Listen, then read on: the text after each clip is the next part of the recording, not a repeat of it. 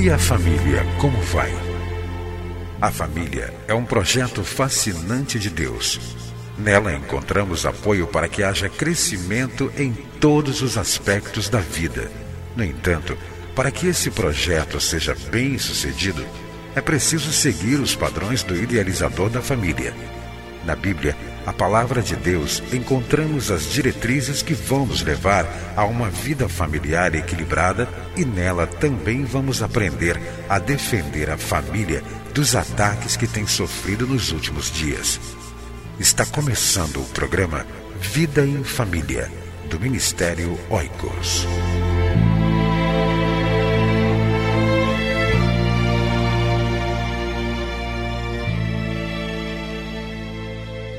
Identificando e resolvendo conflitos conjugais.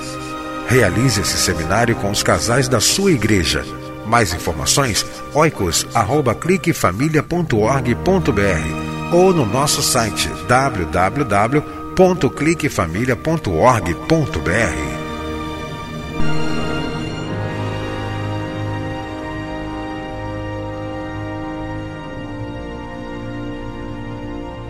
Você vai ouvir agora mais uma mensagem para fortalecer a sua família.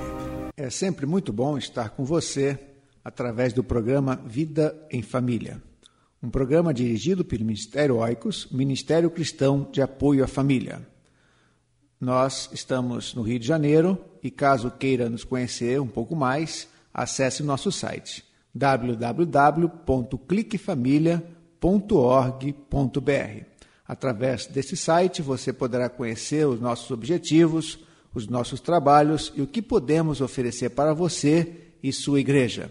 Temos várias literaturas de apoio ao Ministério com Famílias, revistas de estudos bíblicos para casais, pais, adultos solteiros, divorciados e viúvos, além de livros de apoio ao Ministério com Famílias.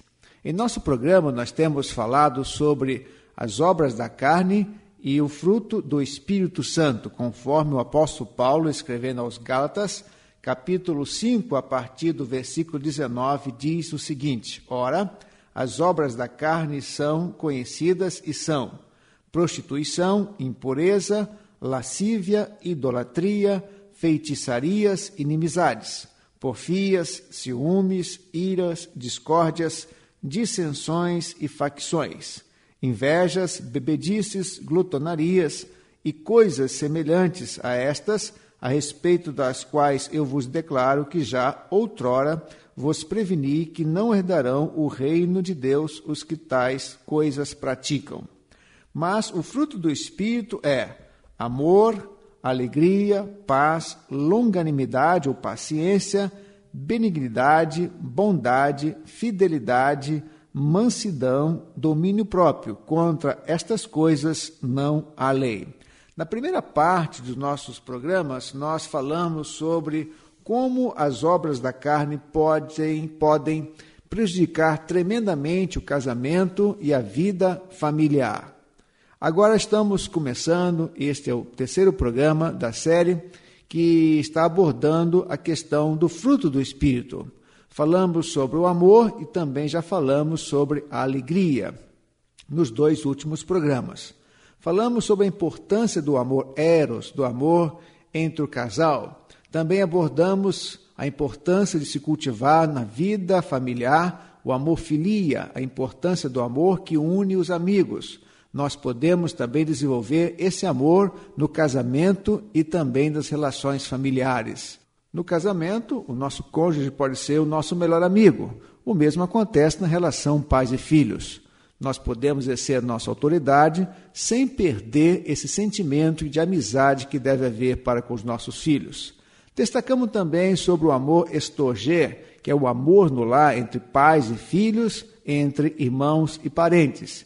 E por último, falamos sobre o amor ágape, o amor que sacrifica, o amor que está sempre pensando no bem-estar do outro.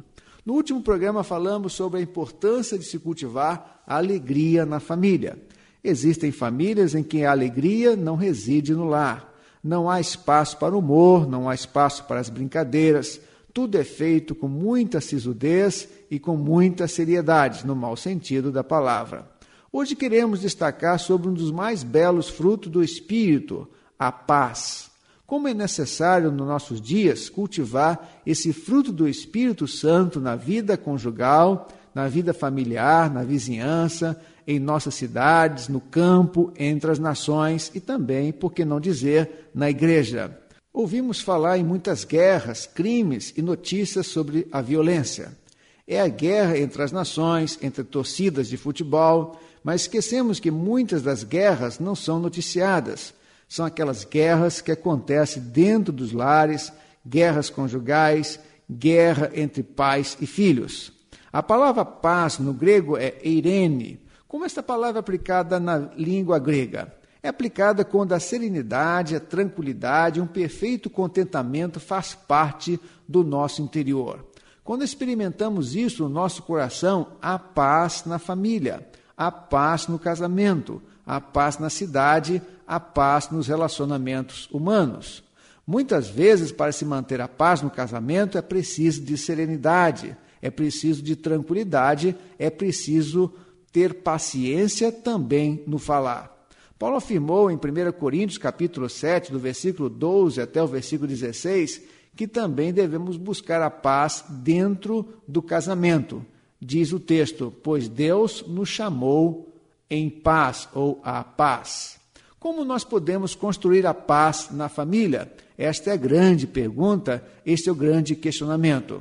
Porque quando nós construímos a paz dentro da nossa família, com certeza a sociedade vai sentir os reflexos positivos dessa construção, porque tudo começa na família. Se as famílias viverem em paz, certamente a nossa cidade viverá em paz, o nosso país terá paz.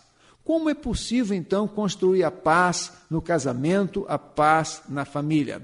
Em primeiro lugar, é muito importante para que construamos a paz, é preciso que tenhamos um relacionamento genuíno com Deus. Diz a palavra de Deus em, Filipenses capítulo 4, versículo 7. E a paz de Deus, que excede todo entendimento, guardará os vossos corações e os vossos pensamentos em Cristo Jesus. Porque muitos casais vivem verdadeiras guerras conjugais? Porque Deus deixou de fazer parte da vida dos cônjuges. Quando mantemos uma comunhão genuína com Deus, Ele faz com que a paz no lar seja uma realidade. E como cultivar então esse relacionamento genuíno com Deus? Orando, lendo a palavra de Deus, meditando, cultuando Deus no lar e com os outros irmãos. Outra maneira de construirmos a paz no nosso lar, na nossa família, é deixar Cristo ser o Senhor de nossas vidas.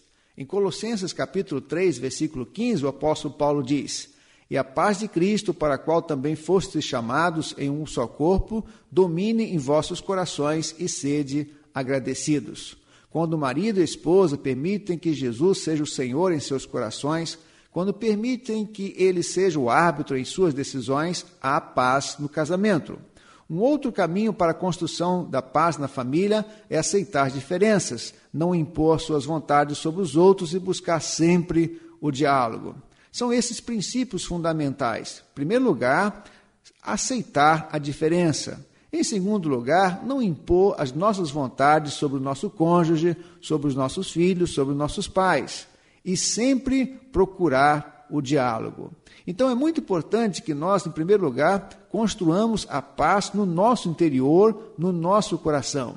Quando estivermos em paz, com certeza viveremos em paz com o outro. Não haverá paz na família, nas cidades, entre os países, se não houver paz em cada coração. Que, como maridos, esposas, pais e filhos, saibamos cultivar essa qualidade em nossos relacionamentos. Não somente dentro da nossa própria família, mas também na vizinhança, na igreja, em nossos bairros, nas cidades e em todas as relações humanas. Então, que você possa buscar esse fruto do Espírito Santo na sua vida, no seu casamento e também na sua família. Amor é importante, alegria é importante, mas também o, o apóstolo Paulo diz que a paz também é muito importante que cultivemos em nossa vida. E só iremos cultivar a paz quando estivermos sob o domínio do Espírito Santo, quando nós deixarmos o Espírito Santo dirigir a nossa vida.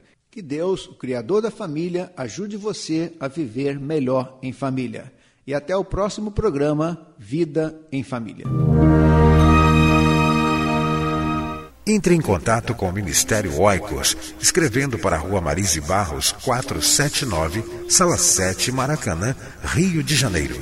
CEP 20.270-003 ou através do nosso site na internet www.cliquefamilia.org.br. Que Deus abençoe a sua casa. Esteja conosco na próxima edição de Vida em Família.